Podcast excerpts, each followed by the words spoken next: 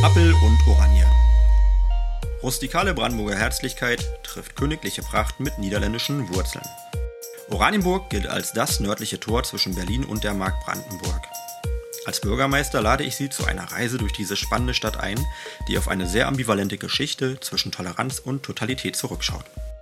Wir blicken aber nicht nur in die Vergangenheit, sondern auch nach vorn und sowieso über den Tellerrand hinaus. An dieser Stelle möchte ich Ihnen Persönlichkeiten vorstellen und mich mit Ihnen zu aktuellen Themen austauschen. Nehmen Sie sich etwas Zeit für auffällende Erkenntnisse, gute Gedanken, würzige Diskussionen und mutige Ideen. Ich wünsche Ihnen viel Spaß beim Hören. Alles Gute. Ihr Alex Lesicke. Herzlich willkommen zu Appel und Oranje. Ich begrüße Sie zu einem guten Gespräch mit Nadine Gutmann. Nadine Gutmann ist Leiterin des Polizeireviers Oranienburg. Die Polizei ist in Oranienburg besonders präsent. Einerseits durch die Brandenburger Polizeihochschule, aber auch durch die Polizeiinspektion und nicht zuletzt durch den Kampfmittelbeseitigungsdienst. Für die Attraktivität von Oranienburg ist die Polizei also nicht nur ein selbstverständlicher Partner im alltäglichen Leben, sondern auch ein fundamental wichtiger Standortfaktor. Bei aller Bereitschaft, uns vor und in extremen Situationen zu schützen und Recht durchzusetzen, bin ich umso mehr froh über das freundliche und nahbare Gesicht unserer Polizisten. Das strahlt Nadine Gutmann in ganz besonderer Weise aus, denn ihre positive Ausstrahlung ist geradezu ansteckend. Für mich gehört sie zu den Persönlichkeiten unserer Stadt. Danke Nadine Gutmann, ich freue mich auf unser Gespräch. Hallo Frau Gutmann. Hallo Herr Lesicke. Ich muss als allererst mal kurz erklären, wo wir hier gerade sind, denn heute ist ein ganz besonderer Tag. Also für mich jedenfalls ist da wirklich ein Privileg, dass ich hier sein darf. Ich bin nämlich gerade auf der Havel in einem Polizeiboot und wir sind am Rande der Dropebrücke, ja, etwa einen Kilometer vom Schloss entfernt. Und ich habe eine Einladung angenommen von Ihnen. Eigentlich mache ich ja meistens bei uns im Schloss die Aufnahmen, aber die Einladung konnte ich wirklich nicht ausschlagen, zumal wir jetzt Ende Mai sind. Am 31.05. sind wir gerade. Das Wetter ist traumhaft und äh, ist natürlich atmosphärisch ein ganz besonderer Ort. Kann sein, dass eventuell ein Drachenboot an uns vorbeifährt. Das wäre sehr wahrscheinlich sogar, denn jetzt gerade in diesen Tagen ist das große Training für unser Stadt Stadtfest und vor allen Dingen auch eben für das Drachenbootfest. Und wenn wir dann das eine oder andere Geräusch hören, dann äh, bitte mitjubeln und mit anfeuern. Wir sind hier mitten im Leben von Oranienburg. Aber in erster Linie werden wir wahrscheinlich, wenn überhaupt, Vogelgezwitscher hören, denke ich. Ja. Womit ich aber einleiten möchte, als allererstes, ist, äh, ich freue mich, dass wir miteinander sprechen, aber wir haben ganz viele Polizisten in Oranienburg, wie ich ja schon eingangs meinte. Und ähm, es ist mir ein großes Bedürfnis, bei der Gelegenheit einfach mal Danke zu sagen und schöne Grüße an alle Kollegen auszurichten. Äh, ich kann mir auch vorstellen, ähm, so wie Politiker auch im Berufsstand sind, der jetzt nicht nur einmal Applaus äh, verdient, ist es wahrscheinlich mit Polizisten ganz ähnlich. Also man muss auch schon Prellbock sein in schwierigen Situationen. Kann das sein? Ja, erstmal ähm, freue ich mich, ähm, dass äh, auf, ich freue mich, dass wir hier sind ähm, und ähm, um auf Ihre Frage einzugehen. Ja, natürlich ähm, gibt es verschiedene Situationen ähm, als Polizist, äh, in denen man natürlich nicht immer auf freundliche Menschen trifft, äh, in, denen, in denen man auch äh, Situationen, in denen man auch viel aushalten muss. aber wir haben eine sehr gute Ausbildung, ein sehr gutes Studium und wir werden auf solche Situationen vorbereitet und trainiert ähm, uns professionell in solchen Situationen auch zu verhalten. Wir werden nachher nochmal drauf eingehen, ein bisschen näher. Jetzt haben wir aber traditionell ein paar Eingangsfragen. Jetzt ist die erste Frage wahrscheinlich schon relativ schwierig zu beantworten oder vielleicht auch ganz einfach. Ihre Wirkungsstätte in Oranienburg? Ja, meine Wirkungsstätte in Oranienburg ist die Polizeiinspektion Oberhavel im Luisenhof. Was ist eine Inspektion? Eine Inspektion ähm, lässt sich so erklären, ähm, wir sind ähm, hierarchisch gegliedert. Ähm, man kann die Inspektion so erklären, wir haben ja in Brandenburg äh, 14 Landkreise und ähm, vier kreisfreie Städte und die Landkreisgrenzen entsprechen so in etwa auch den Inspektionsgrenzen. Und ähm, mehrere Inspektionen zusammengefasst ähm, sind dann eine Direktion und die Direktion, die vier, ergeben dann das Polizeipräsidium. Gerade erfahren habe, ist, dass der Wassertank, der uns darauf aufmerksam macht, dass äh, Frischwasser, wir haben zu wenig Frischwasser. Das, das hatten wir gerade schon mal übrigens, aber jetzt wissen wir, welchen Knopf wir drücken müssen, damit es gleich ausgeht. Mal gucken. ja, wie es Okay, also Ähm, die Inspektion ist einmal Oberhavel, das ist, und ein Revier ist. Genau, und äh, in der Inspektion ähm, gibt es dann verschiedene Bereiche der Polizei ähm, und äh, das Revier äh, Oranienburg gehört wie äh, das Revier Henningsdorf und das Revier Gransee eben dazu. Es gibt drei Reviere in Genau. der Inspektion. Also ich habe zwei Amtsbrüder ähm, und äh, wir haben das äh, Gebiet, ich sag mal, territorial ähm, aufgeteilt. Ähm, wir haben äh, in Oranienburg in etwa ein Drittel der Gesamtfläche und äh, auch was die äh, Einwohnerzahl betrifft, ähm, liegen wir etwa bei einem Drittel. Äh, in Gransee ist es alles ein bisschen weitläufiger. Ähm, da ist das Gebiet größer und die Einwohnerzahl geringer. Und in Hennigsdorf dann eben konträr dazu ähm, mehr Einwohner auf einer geballteren, kleineren Fläche. Naja. Ähm, also die Ins nee, Moment, das Revier Oranienburg ist also nicht nur die Stadtgrenze, geht's, oder ist es das doch, oder geht es darüber hinaus noch? Nein, äh, Revier Oranienburg ähm, umfasst äh, Oranienburg und die Ortsteile Mhm. ähm, und dann äh, den Bereich bis Liebenwalde.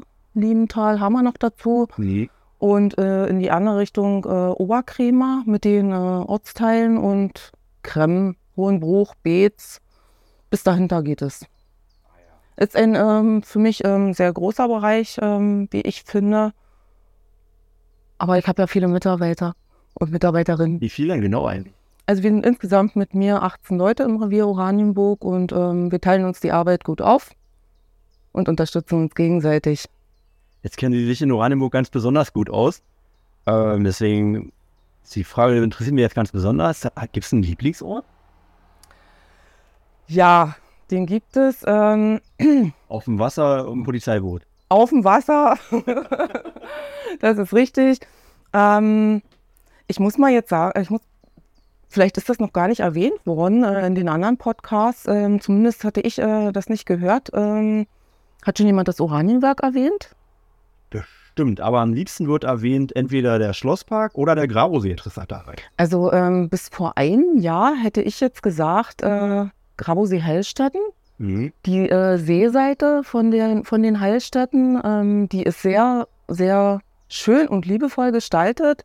Ähm, ich habe dann aber ähm, das Oranienwerk kennengelernt, eher zufällig. Und ich muss sagen, ähm, dass mir dieser Ort auch sehr zusagt. Und ähm, naja, natürlich auf dem Wasser ähm, ist klar. Äh, Oranienburg hat viele schöne Ecken. Ähm, das Oranienwerk habe ich durch einen polizeilichen Einsatz kennengelernt und ich muss mal zugeben, ich bin ständig dran vorbeigefahren und habe es gar nicht beachtet. Ich weiß nicht, vielleicht meinen wir sogar den gleichen Polizeieinsatz. Also ich kann mich erinnern, dass wir mal zusammen eine Geschichte hatten, da hat, da hat uns der Botschafter, der israelische Genau. Botschafter besucht. Ron Prosor ähm, war da und das war im September letzten Jahres und ich war in der Einsatzvorbereitung und musste dann mit dem Geschäftsführer Kontakt aufnehmen. Wir mussten uns die Örtlichkeiten angucken, um diesen Einsatz zu planen und habe dann äh, Marco Bartsch kennengelernt. Ähm, ein sehr imposanter ähm, Mensch, wie ich finde, ähm, ein absoluter Zugewinn äh, für die Stadt Oranienburg. Ja, ähm, ja, ich habe das verfolgt. Ähm, schade fürs Oranienwerk, aber da wird es auch weitergehen. Ähm, und äh, diese, diese Kulturstätte, ähm, diese Ateliers, die dort sind, das ist äh, für mich aus meiner Sicht, ähm, das ist so ein Geheimtipp äh, vielleicht auch. Ich weiß nicht, ob das viele Oranienburger kennen. Vielleicht äh, vom, vom Tanzen, äh, wenn dort irgendwie ähm, Veranstaltungen sind. Aber da sind Künstlerwerkstätten, ähm, da treffen sich Kreative. Und äh, diese Veranstaltung ähm, in der deutsch-israelischen Woche, die war, ähm, ich sag mal, auch, ähm, also die war, äh, der, der, der Ort, ja, der war genau richtig äh, für diese Veranstaltung. Und äh, es hat mir auch sehr viel Spaß gemacht, ähm, diesen Einsatz äh, aus polizeilicher Sicht zu führen. Das ist eine gute Frage, ob die Oranienburger sich darüber bewusst sind, dass das Oranienwerk so ein besonderer Ort ist.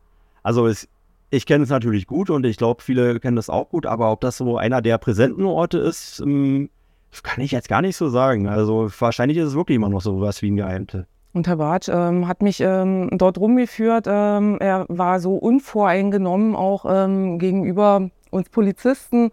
Ähm, er war sehr kooperativ, muss ich sagen.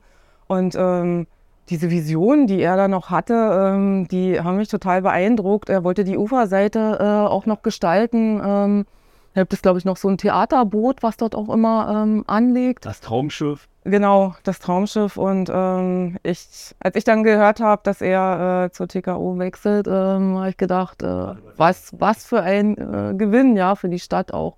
Absolut, ja. Ich bin auch großer Fan von ihm und äh, ja, bin mal gespannt. Also es ist sehr unkompliziert und ähm, ja. weiß aber auch, was er will und wie man es dann umsetzt. Also das, er ist noch nicht da zum jetzigen Zeitpunkt, aber ich glaube im Juli kommt er. Das war Stand, äh, habe ich gelesen. Ja, genau. Ja, okay. Und ich glaube, zu dem Zeitpunkt ist dann auch die Aufnahme draußen. Hm. Jetzt muss ich auch nochmal fragen, weil wir gerade beim Oranienwerk waren. Also israelischer Botschafter klingt so nach einem sehr speziellen, also sehr aufwendigen Einsatz. Oder stellt man dir das dramatischer vor, als es wirklich ist? Ähm, also ich sag mal so, die äh, Staatsgäste, ähm, die ähm, sind halt auch für uns als Polizei eine besondere Herausforderung. Ähm, wenn die ähm, Schutzstufen haben oder Schutzmaßnahmen werden dort erforderlich. Das haben wir auch äh, in Oberhavel mit dem Gästehaus der Bundesregierung, mit Meseberg, äh, wenn dort äh, Kabinettssitzungen oder Klausurtagungen sind. Ähm, ja, also ähm, es muss halt alles sicher sein ne? und ähm, man muss sich im Vorfeld auch ähm, mit, dem, ähm, mit, dem Sicher mit dem Sicherheitsdienst äh, der israelischen Botschaft abstimmen. Ähm, da gibt es verschiedene Partner und man muss, äh, am, man muss am Ende muss ähm, der Einsatz halt laufen. Man muss die Leute ähm, einweisen, die Kollegen, die müssen wissen, was zu tun ist. Da darf nichts passieren. Gegebenenfalls läuft dann auch noch ein Sprengstoffspürhund durch die Räumlichkeiten. Dann muss abgeriegelt werden. Ne? Und, ähm, Wenn der Außensteher das Gefühl hat, dass ist gar nichts Merkenswertes passiert, dann war es wahrscheinlich gut. Dann war es gut. Also und so war es in dem Fall übrigens auch, kann ich bestätigen als Augenzeuge. Ja, also ich hatte äh, in Zusammenarbeit äh, auch mit, mit einem ehemaligen Berliner Kollegen, ähm, der äh, mit dem, also wir hatten uns im Vorfeld abgestimmt, ähm, der hatte das so ein bisschen äh, für Berlin in Planung, ähm, für das, ich glaube, Bundeskriminalamt, äh, weiß ich jetzt nicht genau.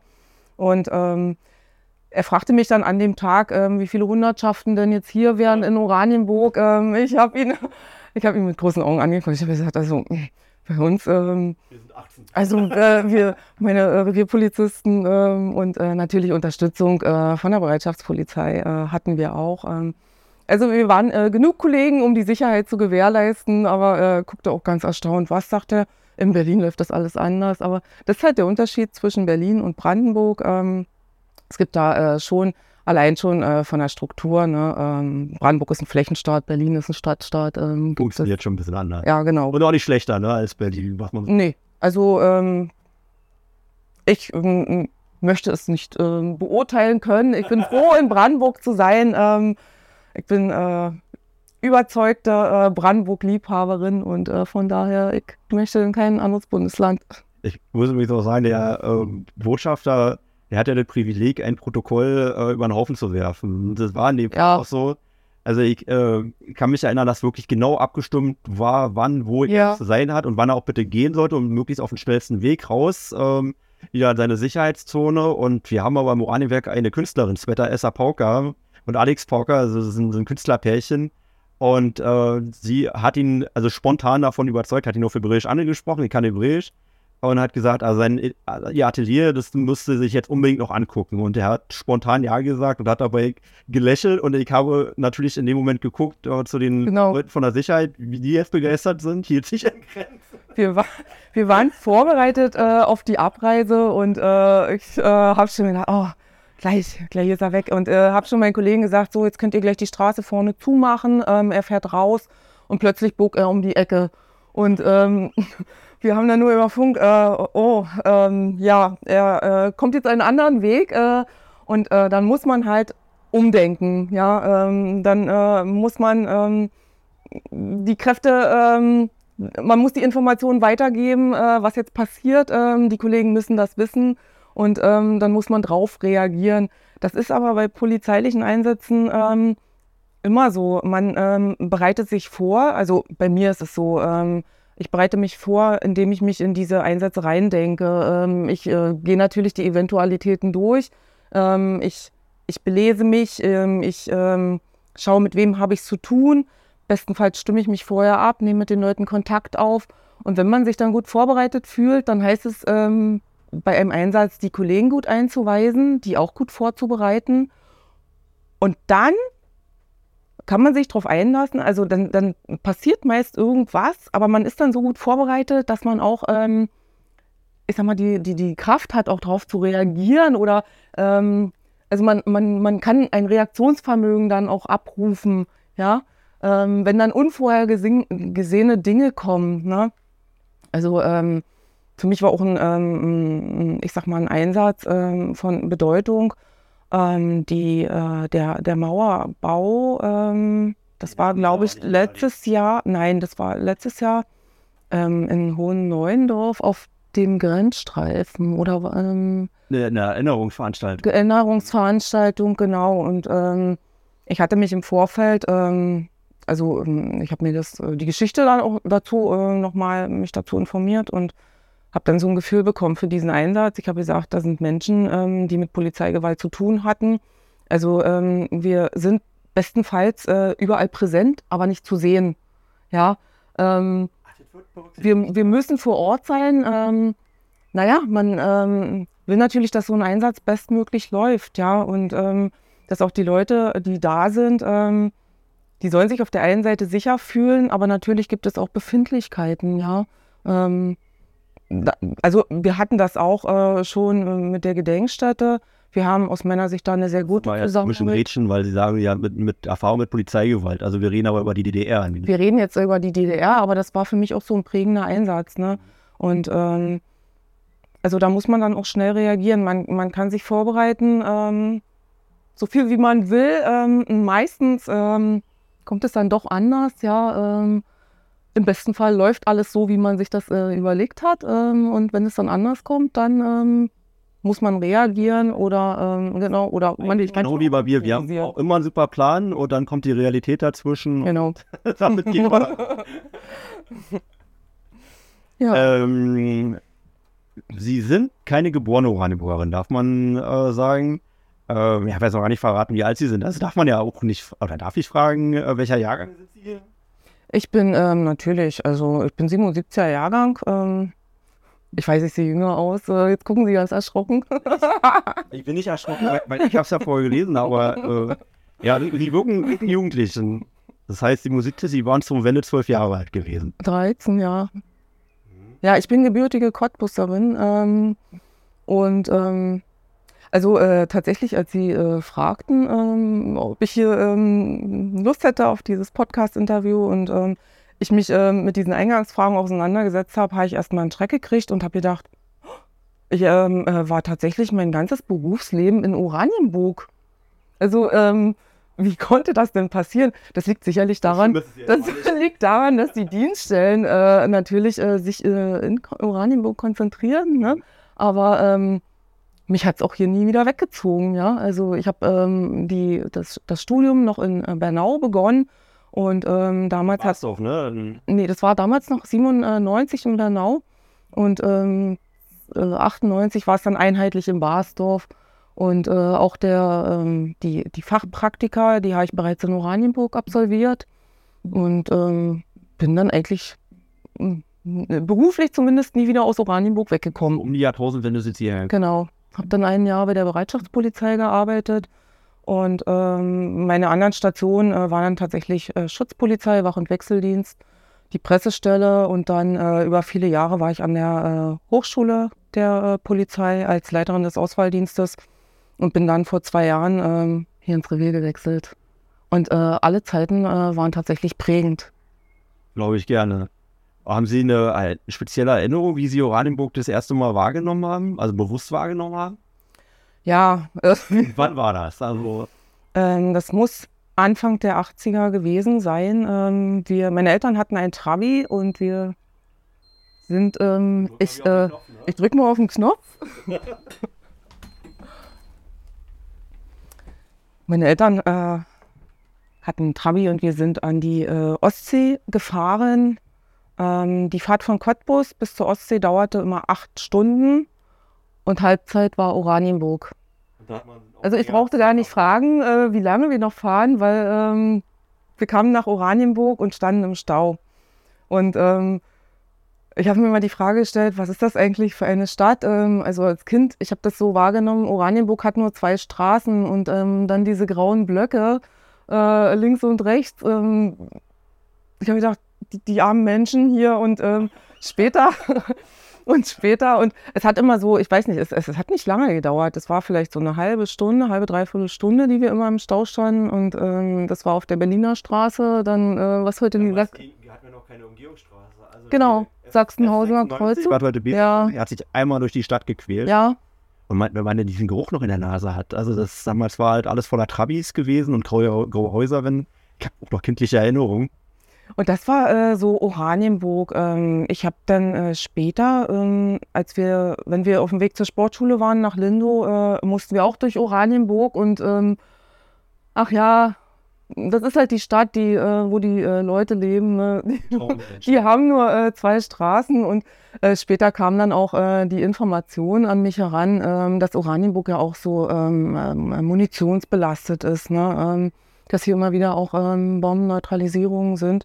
Und ähm, wer hätte das eigentlich gedacht, dass ich dann irgendwann mal, ähm, also mich so wohlfühle hier in dieser Stadt, äh, hier auch gerne arbeite. Ähm, ich wohne nicht in Oranienburg, aber ich bin äh, auch überzeugte Oberhaflerin. Und ähm, ich habe auch nicht vor, nach Cottbus zurückzugehen.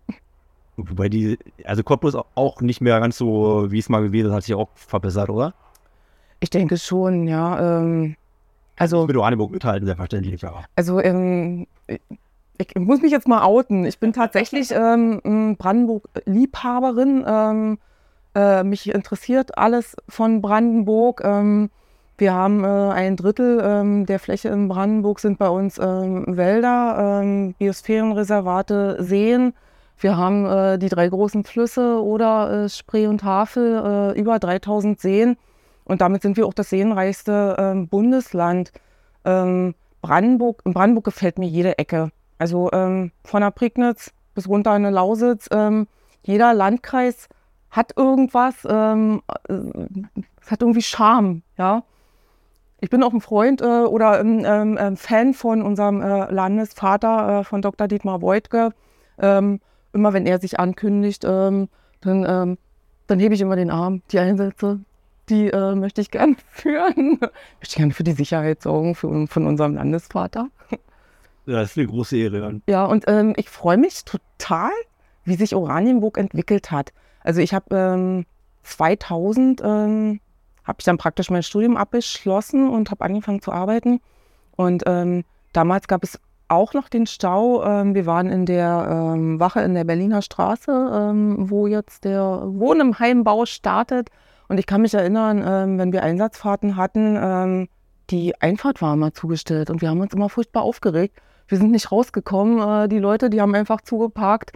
Nicht zugeparkt, die standen im Stau, die standen im Stau, nicht geparkt, die äh, standen im Stau und haben halt die Einfahrt zugestellt. Also die haben keine, äh, die haben nicht freigelassen und wir sind dann halt mit unserem Blaulicht, wenn, wenn wir eine Einsatzfahrt hatten, nicht, nicht, so schnell rein und rausgekommen, wie wir denn wollten. Und ähm, ich weiß gar nicht, wann wurde denn die Straße gebaut, die Umgehungsstraße? 2000, Anfangs 2001, 2 das war ähm, tatsächlich eine Entlastung für die Stadt. Das ist der große Segen für die Stadt. Das wäre eine ganz andere Stadt, wenn das damals nicht so funktioniert hätte.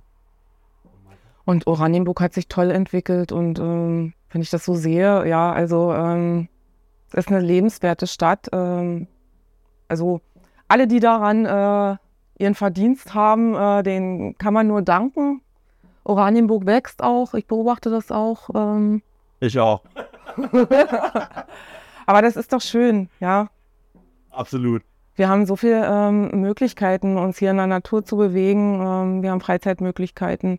Die Thoma Erlebnis City, gut, ähm, die wird, glaube ich, äh, überwiegend von den Berlinern genutzt. Ähm, bin ich mir jetzt nicht ganz so sicher. Also der Dubero, der, äh, also tatsächlich, der Großteil sind Berliner, aber äh, nicht so viel, wie man denkt. Also das heißt nicht so, dass 90 Prozent der, der Leute Berliner sind. Und der Duboro sagt immer, jeder Berliner, der zu uns kommt, entlastet die Oranienburger, weil die kosten ja immer sowieso. Also ob jetzt äh, nun mit oder ohne Berlinern. Mhm. Und äh, dadurch, dass die, also wir haben eins der schönsten Schwimmbäder im Berliner Raum, muss man sagen. Also ich beziehe das auch auf das Schwimmbad, ne? Ähm, das, äh, ja, ja. Dazu fällt mir auch gleich eine Geschichte ein.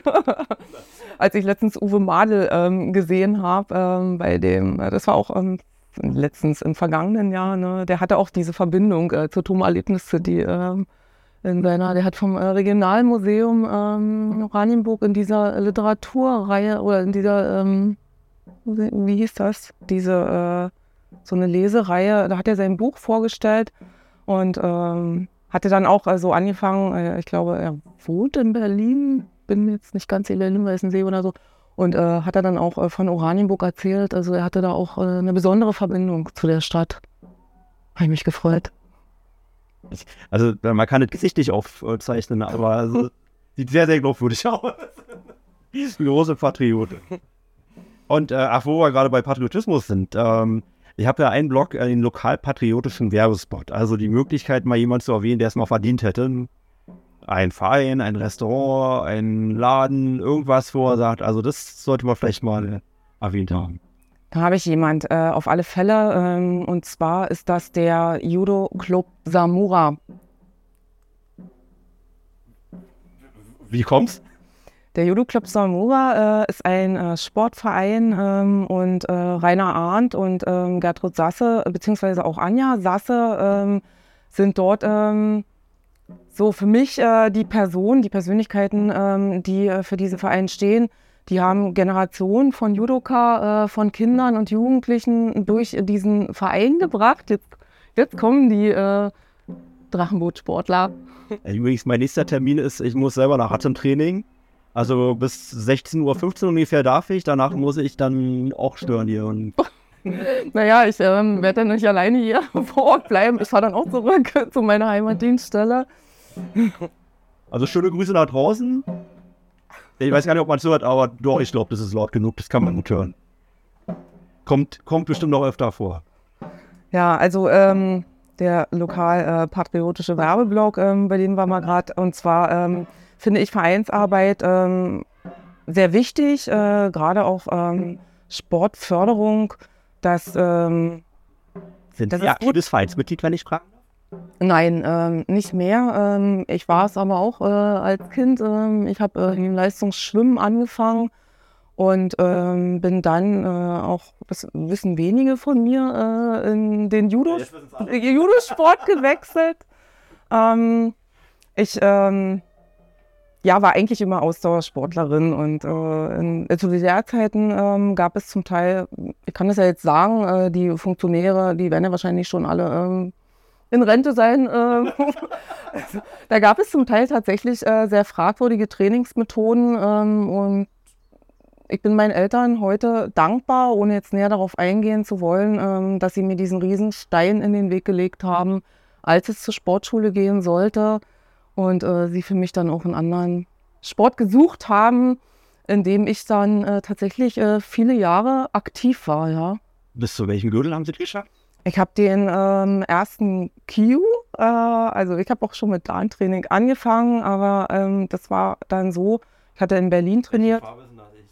Der, das ist der braune Gürtel und äh, ich habe für den schwarzen trainiert, äh, hatte dann damals äh, an der Humboldt-Universität ähm, mein Training begonnen, als ich äh, praktisch, als es mich hier in den Norden von Berlin verschlagen hat. Und äh, das war dann aber irgendwann mit dem Schichtdienst nicht mehr vereinbar. Und ja, dann wurde die Kutte ähm, verstaut in der Kiste. Sie sind auch Judoka. Nee, äh, ja, wünschte ich. Also das war, war so eine von den Sachen, wo ich äh, mir gewünscht hätte, dass meine Eltern mich da ein bisschen mehr in die Richtung äh, motiviert hätten. Aber mein, mein Papa, ich mag ihn sehr gerne und hat mir viel beigebracht. Aber den Sport hat er mir jetzt nicht gerade gebracht. Also wenn das dann das Radfahren. Aber ich mache das jetzt besser und äh, meine beiden Töchter, die Kleine ist im Kitasport bei Samura und die äh, groß, nein, die groß, sie wird jetzt acht. Äh, sie ist hat den weiß-gelben Gürtel. Das ist ja wirklich der allererste Gürtel nach dem weißen. Und beide sind total äh, mit Herz und Blut dabei. Und übrigens, Anja Sasse war unsere Datenschutzbeauftragte und ihr Bruder Daniel Sasse, der war bei mir in der Klasse gewesen. Deswegen kenne ich auch die Mama Gertrud Sasse und auch den Papa, der war übrigens ähm, äh, damals Diplomat in Syrien und Jordanien. Und weil ich mit dem Fahrrad mal nach Jerusalem gefahren bin und dann durch, durch die Ecke passiert hatte, also war ich sehr dankbar, dass er mir da wirklich viele Tipps auf den Weg gibt. Also schöne Grüße an Familie Sasse, die, die sind schon Bombe. Also muss man sagen, die ja. Die könnte ich auch nominieren, also äh, auch für so ein äh, Podcast-Interview. Die können auch alle gut reden, ja. Ja, ja.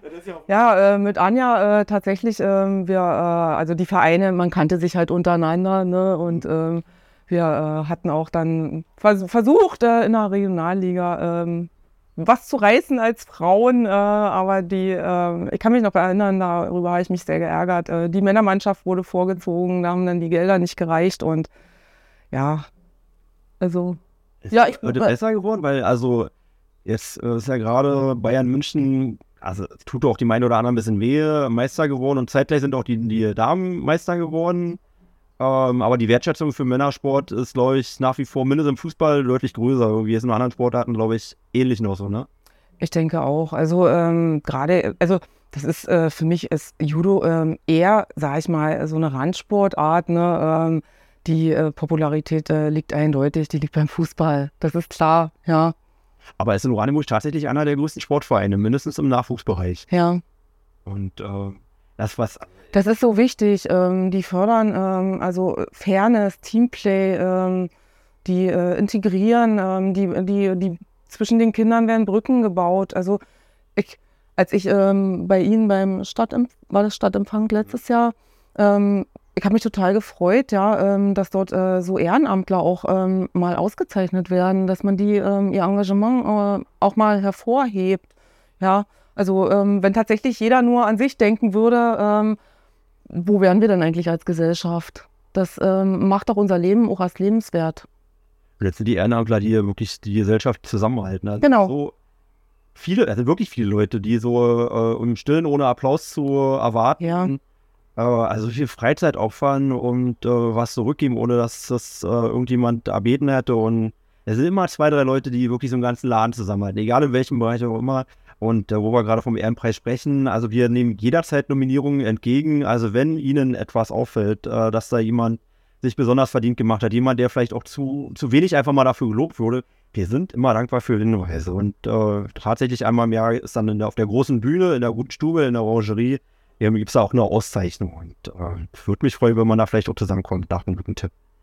Ähm, eine Sache wollte ich noch zum Judo sagen, weil wir gerade davon sprechen, wer das die Vorstellung hat, äh, Judo als Kampfsport, ist gerade gerade eine falsche Vorstellung. Also ich habe es nämlich auch so erlebt, dass es eher also Fairness und äh, gewaltfreier Umgang ähm, ähm, ja, da vermittelt wird. Und ähm, es ist auch eine Fakt, also jetzt, wenn jetzt nicht zu weit aus dem Fenster lehnen, aber da wird äh, eher defensive Taktiken werden da vermittelt und ist auf jeden Fall auch gut für Selbstbewusstsein von jungen Menschen in jeder Beziehung. Auf alle Fälle, das kann ich unterstreichen. Judo ähm, äh, kommt aus dem Japanischen, der sanfte Weg und ähm, also alles wird ja empirisch untersucht und die Statistiken besagen, dass der gefährlichste Sport der äh, Handballsport ist. Ja?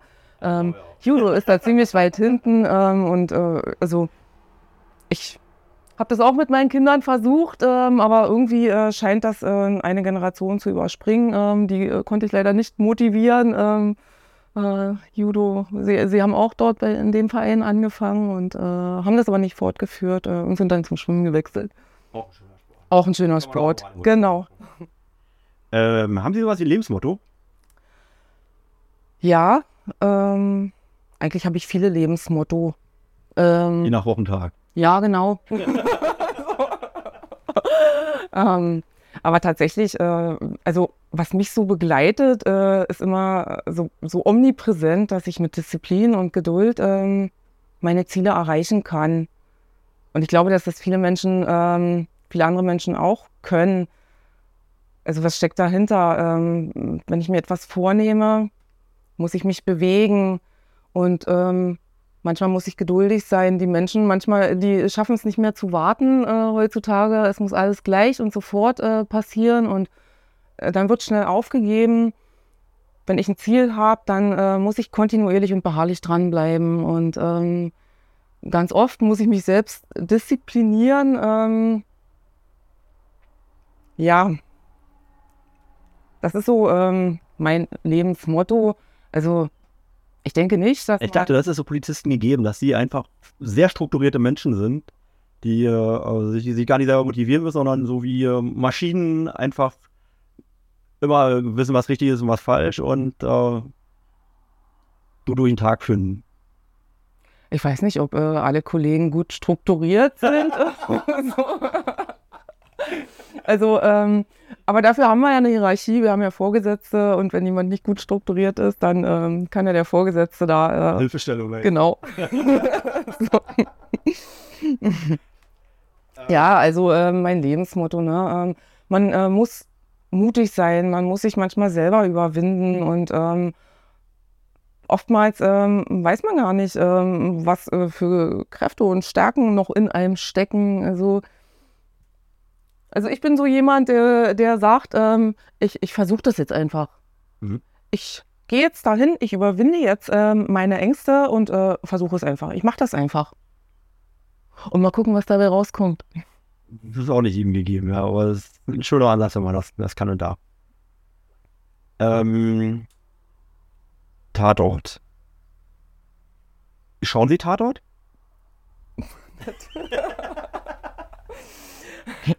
ja, also, wie sich das für einen guten Polizisten gehört, schaue ich auch Tatort. Ist das so, ja? Nein, ich glaube, ähm, also es, ich kenne viele Kollegen, die äh, Sonntag am Tatort äh, schauen. Wenn sie es nicht schaffen, dann natürlich auch in der Mediathek. Ähm, aber äh, es ist schön, ich, ich äh, gucke auch gerne Polizeiruf, am liebsten den äh, hier aus Brandenburg äh, an der äh, deutsch-polnischen Grenze. Ähm, da schaue ich dann immer, was die Revierpolizisten dort für schöne Autos fahren, die wir nicht haben. ähm, ist es einigermaßen realistisch dargestellt, was man so im Fernsehen sehen kann? Und wenn, wenn ja, wo am besten und wenn nein, wo am schlechtesten?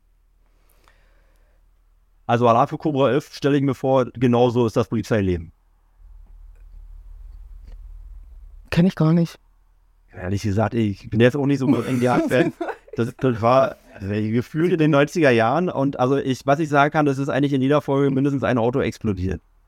Ja, äh, so ist es, so ist das Polizeileben nicht. Ähm, äh, es ist, es ist vermutlich übertrieben dargestellt. Ähm, ich bin äh, tatsächlich keine, äh, ähm, also ich schaue nicht viel Fernsehen, äh, Tatort gucke ich. Ähm, da kann man dann immer schauen, wie die Kollegen arbeiten und versuchen vor denen den Fall schon zu.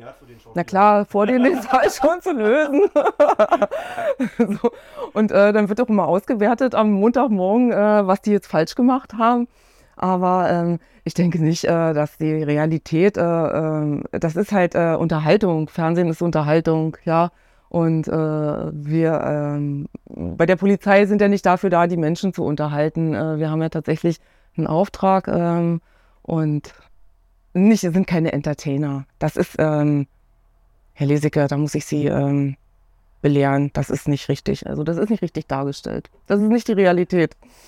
Sind Sie jetzt enttäuscht? Ein bisschen schon. Also eigentlich dachte ich, das wäre so Dokumentationsfernsehen. Als Sie in den Polizeidienst eingetreten sind, äh, wurde, wurde das so vorgelebt? Es gibt ja so Berufsstände, die werden irgendwie weitergegeben. Oder was war so die Motivation? Warum, wie, wie kommt man dazu, Polizistin zu werden? Das ist ähm, eine kurze Geschichte. Also bei mir, ähm, also es war so die Wendezeit, äh, als ich auf ähm, Berufssuche ging. Und ich habe dann so gedacht, also die Gesellschaft war im Umbruch. Ähm, die Elterngeneration, die hatten viele Probleme, äh, es bestanden viele Ängste. Und ähm, das war aus meiner Sicht heute ähm, eine ganz besondere Zeit, äh, eine sehr schwierige Zeit für die Menschen, vielleicht auch eine emotional, äh, emotionale Zeit. Und ich war so ein bisschen auf mich alleine gestellt, was nicht schlimm war, ähm, weil ich habe mir gesagt, den ähm, Beruf suche ich mir aus ähm, und den muss ich ähm, dann natürlich auch machen. Und da sind nicht die Eltern, äh, die mich dann dahin tragen. Nein, ich habe eine ältere Schwester und ähm, mit der ich darüber gesprochen, habe sie gefragt, ich sage, was denkst du, äh, was könnte ich beruflich so machen?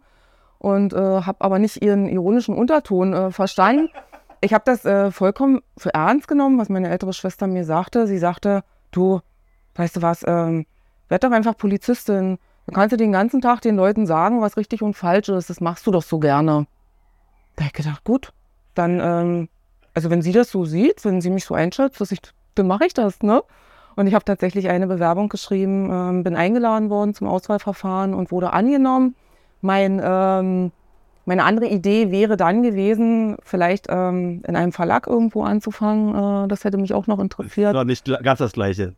Nee, es ist nicht das Gleiche, äh, aber ähm, es hat ja dann geklappt. Ich habe ähm, sehr schnell eine Zusage bekommen und es war aus meiner Rückschau heute die richtige Entscheidung. Also ich ähm, würde immer wieder Polizistin werden wollen. Ist das eine gute Voraussetzung für einen Polizisten, wenn man vorher das äh, gesagt bekommt? Also du kannst gut Leuten sagen, was richtig ist und was falsch? Ich glaube nicht. Wie gesagt, ich habe diesen, diesen äh, überspitzten äh, Humor, äh, den habe ich zu dem Zeitpunkt gar nicht ähm, verstanden, aber ich habe mich da wohl gefühlt. Ähm, wir haben, ähm, das äh, ist ja ein duales Studium, was ich äh, gemacht habe. Wir hatten praktische ähm, Anteile und ähm, das ist ähm, tatsächlich ein, es ist ein toller Beruf. Ähm, der Beruf ist abwechslungsreich man hat mit Menschen zu tun, also man muss ähm, tatsächlich ein Menschenfreund sein. Gehen wir nochmal rüber. Das, das, wir haben das ziemlich perfektioniert. Das Problem ist, äh, wir sind ja hier an so einem Mikrofon dran und das Kabel ist zu kurz, sodass wir jetzt quasi mal gemeinsam rübergelaufen zum Knopf.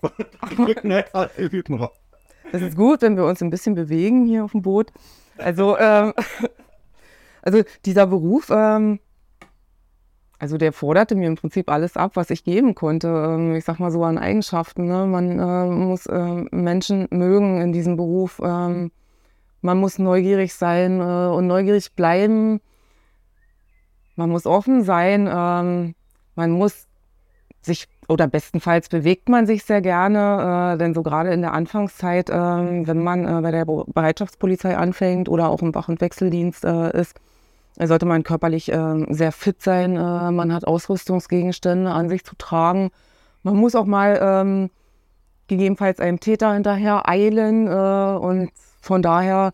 Riesen Respekt davor, wenn ich, man sieht ja oftmals an der Polizeihochschule, wie da die äh, jungen Herren und Damen äh, da, da so wirklich in voller Montur lang joggen. Und ich weiß gar nicht wie lang, aber das sieht wirklich, und bei jedem Wetter, also bei äh, Regen und bei 35 Grad ist egal, also da wird schon einiges auch vorausgesetzt, ne? Ja, ähm, das ist aber richtig so und ähm, ich sag mal so, wir haben einen gesetzlichen Auftrag zu erfüllen. Ähm, wir sind zuständig ähm, für die öffentliche Sicherheit und Ordnung. Und ich brauche nur an meine Zeit bei der Bereitschaftspolizei denken. Da habe ich 2000 eins ein Jahr verbracht und ich hatte das Jahr, ähm, in dem wir die damals vermisste Ulrike aus Eberswalde gesucht haben. Das war im Winter und es war sehr kalt. Ich behaupte jetzt einfach mal so gefühlte minus 20 Grad. Und ähm, wir sind dort langgelaufen und haben gesucht in einer Polizeikette. Und da habe ich auch so gedacht, wer, wer soll das machen, wenn nicht wir mit Manpower jetzt? Und und hierfür muss man einfach ähm, eine körperliche, eine körperlich gute Konstitution haben, ja. Ähm, genauso war es dann einen Monat später, als der äh, verurteilte Mörder und Vergewaltiger äh, Frank Schmökel äh, ausgebrochen ist oder ähm, vom Freigang nicht mehr zurückgekommen ist. Das waren ähm, tatsächlich sehr anstrengende Suchaktionen mit äh, wenig Schlaf, mit wenig Pausen, aber es war äh, notwendig. Ähm, und so ist es ähm, auch tatsächlich auch bei der Bereitschaftspolizei. Äh, man ist äh, bei großen Einsätzen, bei Fußballeinsätzen, bei Demonstrationen. Man muss sich jetzt einfach nur mal vor Augen halten, äh, Berlin, Hamburg, ähm, die großen Mai-Demonstrationen. Und von daher, ja, man kann durchaus sagen, äh, Respekt vor den Kollegen, ähm, wer das so durchzieht. Es gibt aber auch einige, die sich tatsächlich während der Ausbildung oder des Studiums ähm, dann auch noch umentscheiden und die sagen, okay, es ist doch nichts für mich, ja. Ähm, dieser Polizeiberuf hat ja nicht nur gute Seiten. Also ich habe jetzt natürlich äh, das Große losgezogen. Ich habe jetzt einen äh, super, mega tollen Job ähm, als Revierleiterin und äh, erfahre viel Positives. Aber in aller Regel ähm, kommt ja die Polizei dorthin, ähm, sag mal, wo, ähm, wo was los ist. Und äh, Freude und Leid äh, liegen in diesem Job auch ganz oft beieinander. Und äh, man muss einen Weg finden, auch damit umzugehen, ja, und die Dinge nicht zu nah an sich ranzulassen. Wir haben mittlerweile äh, gute Interventionsangebote. Wir haben ein sogen ähm, ähm, diese Nachsorgeteams, die sich äh, auch um äh, Polizisten kümmern bei schweren Einsätzen. Und ja, Ich würde aber trotzdem ähm, diesen Beruf immer wieder wählen. Weil er wichtig ist, weil, weil er wichtig ist, weil er vielseitig ist, ähm, weil er, er hat so viele Facetten. Und er, ähm, also man kann ja in diesem Job, das ist ja, ähm, man, man hat eine general, generalisierte Ausbildung, ein generalisiertes Studium und dann kann man sich innerhalb dieses Jobs ähm, tatsächlich, es ist dann wie so ein Arbeitsmarkt, man ist dann äh, Beamter, Landesbeamter und kann sich dann nochmal ähm, irgendwann auf den Arbeitsmarkt Polizei umschauen. Und ich bin der Meinung, es gibt auch für jeden äh, eine Nische. Also entsprechend seiner Neigung. Wenn ich äh, technikaffin bin, äh, gibt es da irgendwas für mich. Ähm, ich sag mal so, wenn ich sage, ähm, ich eigne mich gut als, vielleicht als Führungskraft, ja, ähm, ich habe es ausprobiert, ähm, ich bin auch ins kalte Wasser geschmissen worden und bin losgeschwommen ähm, im Werbe- und äh, Auswahldienst oder Auswahldienst damals noch. Und ähm, es ist mir gelungen und äh, ich habe dann gesagt, als ich diese Stellenausschreibung hier gesehen habe in Oranienburg, ich muss zurück, ich muss in den operativen Dienst, ähm, ich will wieder meine Uniform tragen und ich will äh, zu meinen Revierpolizisten. Die brauchen mich bestimmt, die erwarten mich bestimmt und äh, ich will so gerne mit denen zusammenarbeiten und äh, dafür sorgen, dass es äh, in Oranienburg und den, äh, ich sag mal, umliegenden Gemeinden, die zum Revier gehören, dass es ähm, dort, dass die Menschen sich dort sicher fühlen und dass die Menschen dort gerne leben. Und ähm, also in meiner Funktion möchte ich einfach ähm, dazu auch einen Beitrag leisten. Ich würde mal interessieren, also in meinem Job ist es oft so, dass man mit Menschen zu tun hat, die äh, was besonders herausragendes, was Tolles machen. Was, also es ist jedenfalls sehr ermutigend. Dann kann, kann ich wirklich sagen, natürlich hat man noch Stress und äh, muss, muss auch Frust aushalten und äh, Rückschläge und man wird auch öffentlich bewertet und äh, das ist auch nicht immer ganz einfach. Aber insgesamt äh, kann ich sagen, es sind ganz viele sehr ermutigende und positive Erfahrungen. Jetzt stelle ich mir aber Sie haben es ja selber erzählt, ähm, sie war übrigens ein Krankenwagen gewesen, ähm, dass man die Polizei in der Regel ja nicht ruft, um zu sagen, bitte komm da vorbei, ist gerade alles in Ordnung, sondern da ist ja irgendwas eskaliert und ähm, will jetzt auch nicht zu nahe ihnen treten oder weiß auch nicht, was sie erzählen können oder wollen. Ähm, kommt man, also ich vermute so mit Grenzerfahrungen äh, muss man sich auch vertraut machen oder die gehören einfach auch zum Job dazu. Ist, ist es, hat man oft mit Grenzerfahrung zu tun oder ist ja nur das normale Leben schon so, dass man, äh, ja, also sie, sie, strahlen viel Freude aus, ich will mal so sagen. Äh, und das glaubt man ja auch, dass sie, sie Spaß an ihrem Job haben, aber ich, ich stelle mir wirklich vor, wenn die Uniform bringt ja auch viel Last mit sich. Ja, ähm, darauf werden wir, ich möchte mal sagen, vorbereitet. Wobei man, wenn man in, äh, ich sag mal so, einer Situation drinsteckt, da kann man so gut vorbereitet sein, wie man will. Ähm, man weiß nicht, wie man reagiert. Genau das ist es. Und ähm, also gerade äh, im Wach- und Wechseldienst, ähm, das sind die, die als Erste vor Ort kommen. Ähm, das sind die Kollegen äh, und Kolleginnen, die, ähm, also wenn Notrufe eingehen, die äh, oftmals nicht wissen, äh, auf was komme ich jetzt dort äh, drauf zu. Ähm, ist es ein schwerer Verkehrsunfall?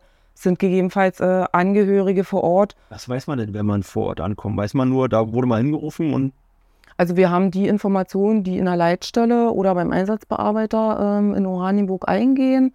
Und ähm, auf dem Weg dahin, wenn wir Sonder- und Wegerechte nutzen. Äh, wenn es heißt, äh, ein schwerer Verkehrsunfall, wir haben verletzte Personen, dann versucht man natürlich auf dem Weg dahin ähm, noch Informationen zu erlangen. Äh, man hinterfragt, ob die Rettung vor Ort ist. Äh, man geht im Geiste durch, ähm, wo sind meine äh, Handschuhe, falls ich erste Hilfe leisten muss. Ähm, man ähm, geht eigentlich das Schema, auf das, äh, das wir gelernt haben und das aus meiner Sicht eigentlich immer abrufbar sein sollte, das geht man nochmal im Kopf durch. Man spricht sich mit dem Kollegen, neben, man dem, neben dem man sitzt, ab und ähm, sagt, okay, was machst du, was mache ich? Und ich hatte letztens so eine Situation, ähm, da war ich unterwegs ähm, zur Hochschule, ich musste was abholen und dann kam ähm, ein Funkspruch. Da hieß es, in der André Pikan-Straße gab es einen Unfall mit einem LKW und einer Rollstuhlfahrerin und ich hatte dann ähm, zu meinem Kollegen gesagt, ähm, klar, wir fahren los, wir unterstützen da, ähm, wir nutzen Sonderwegerechte, also das Blaulicht und das Martinshorn.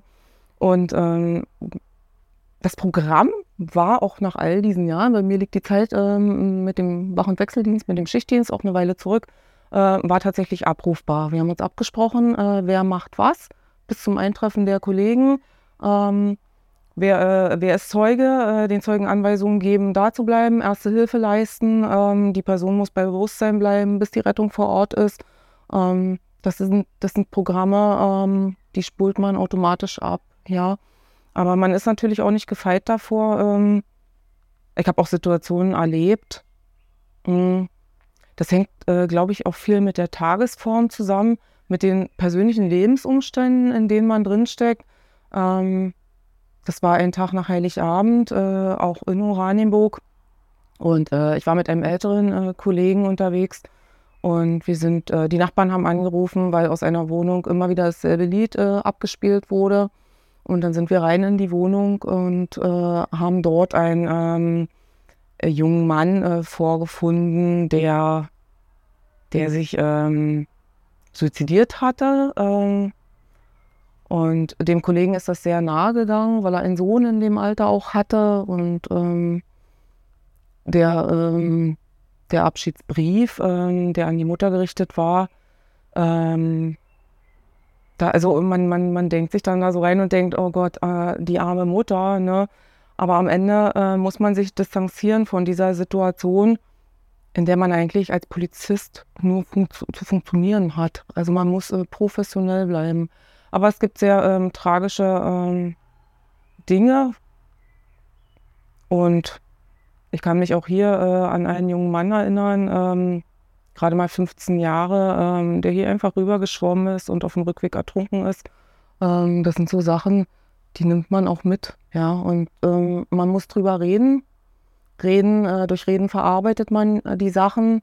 Ich glaube, der falsche Weg ist es, ähm, die Dinge in seinen Rucksack zu packen, weil dann äh, schwappt es irgendwann über. Der wird ja auch mal voller, der Rucksack, ne? Genau. Und das wird äh, bei den Rettungskräften äh, nicht anders sein, äh, vermute ich mal, und äh, auch bei den Feuerwehrleuten, mit denen wir ja eng äh, zusammenarbeiten. Also gerade was, ähm, ich sag mal, diese Notrufeinsätze äh, betrifft, ja, ähm, aber auch für die Kriminalpolizei ähm, kann ich mal ein gutes Wort jetzt ähm, einlegen, ähm, denn auch dort, gerade auf der Ermittlungsschiene, wir nennen das den äh, zweiten Angriff. Ähm, also wenn dann praktisch die Anzeige aufgenommen wurde, da äh, kommen manchmal Dinge ans Tageslicht, ähm, wo man sich denkt, das gibt es doch gar nicht, ja. Und das äh, in meiner unmittelbaren Nachbarschaft, ne? Also es gibt tatsächlich nichts, was es nicht gibt. Und ähm, bei der Polizei äh, kann man hinter die Türen gucken, hinter die Kulissen. Und man muss versuchen, professionell damit umzugehen. Ähm, man muss, wenn man merkt, ähm, man kann es nicht verarbeiten, dann kann man sich Hilfe suchen. Wir haben eine sehr gute Polizeifahrerin, die Frau Wolf. Und äh, wie gesagt, es gibt das Einsatz-Nachsorgeteam. Äh, man kann auch mit Kollegen sprechen. Man kann, äh, sofern man vertrauenswürdige Vorgesetzte hat, auch mit denen sprechen und äh, Hilfsangebote nutzen. Die ähm, gelten ja für alle Rettungskräfte oder alle, ich sag mal, aus dieser Blaulichtfamilie man sieht ja, Blaulichtfamilie ist schon eine Punkt. Man, man, sieht ja die äh, Gesellschaft, also nicht als Ganzes, sondern man sieht immer nur einen beso besonderen Teil. Und ähm, es, ich vermute, dass das kann auch sehr erschreckend sein. Und ähm, ich äh, kenne jemanden aus dem Familienkreis, der war in Hamburg gewesen, da ähm, Ermittler und ähm, also im, im, Drogenmilieu und äh, da war das so, wie haben wir erzählt, also das, das wird nur für einen begrenzten Zeitraum gemacht, weil man ein zu krasses, einseitiges, zu schlechtes Bild von der Gesellschaft hat und irgendwann macht das was mit, äh, mit jemandem. Mhm. Ähm, bei mir ist ja gerade umgekehrt. Also ich habe vielleicht sogar ein zu gutes Bild, weil ich äh, sehe mal die besten Menschen, irgendwie die, die tollsten Menschen, und, aber die kennt man alles, echt ein Privileg in den Job. Ähm, wo nehmen Sie Ihre Fröhlichkeit her? Also das ist ja das Gute bei der Polizei. Ne? Ähm, jeder hat so, äh, kann so im Laufe des Berufslebens seine Nische finden ne? und äh, kann herausfinden, worin bin ich gut. bin ich gut, ähm, bin ich ein guter Wasserschützer, ja, das äh, könnte ich mir auch sehr gut vorstellen. Ähm, und, oder ähm, bin ich tatsächlich äh, ein guter Ermittler, ein guter Kriminalist? Ähm, die Kriminalisten, die haben wir ja nicht nur in Oranienburg, ähm, die haben wir ja auch überregional, die haben wir in den Landeskriminalämtern, wir haben die Spezialeinheiten und ähm, jeder kann äh, schauen. Äh, natürlich äh, wird man als Beamter äh, dorthin gesetzt, wo man gebraucht wird, aber ähm, es ist tatsächlich so, dass die Neigung entsprechend man sich nachher äh, spezialisiert, ja. Und ähm, ja, wenn Sie mich jetzt fragen, woraus ich meine Kraft ziehe, darüber muss ich erstmal nachdenken. Können wir ähm, die Frage zurückstellen? Ja, jederzeit. okay. Also vielleicht anders mal formuliert. Ähm, also man, man, sieht ja wahrscheinlich nicht nur schlechte Dinge, sondern äh, vielleicht auch positive Erfahrungen, die man macht. Kann man das so sagen? Mit den Menschen?